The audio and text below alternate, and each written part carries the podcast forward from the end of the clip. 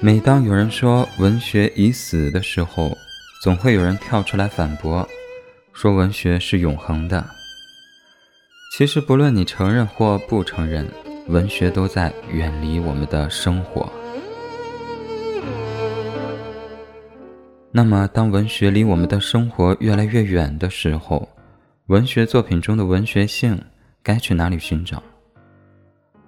文学性是一种审美的体验。我希望用我的播客来承载这种文学性，让文学性以声音的方式重新回来。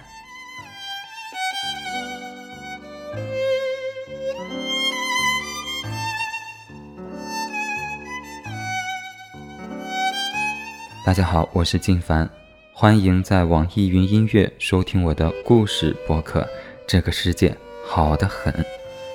在文学将死的时代。期待和你一起见证文学性重新回到我们的生活中来。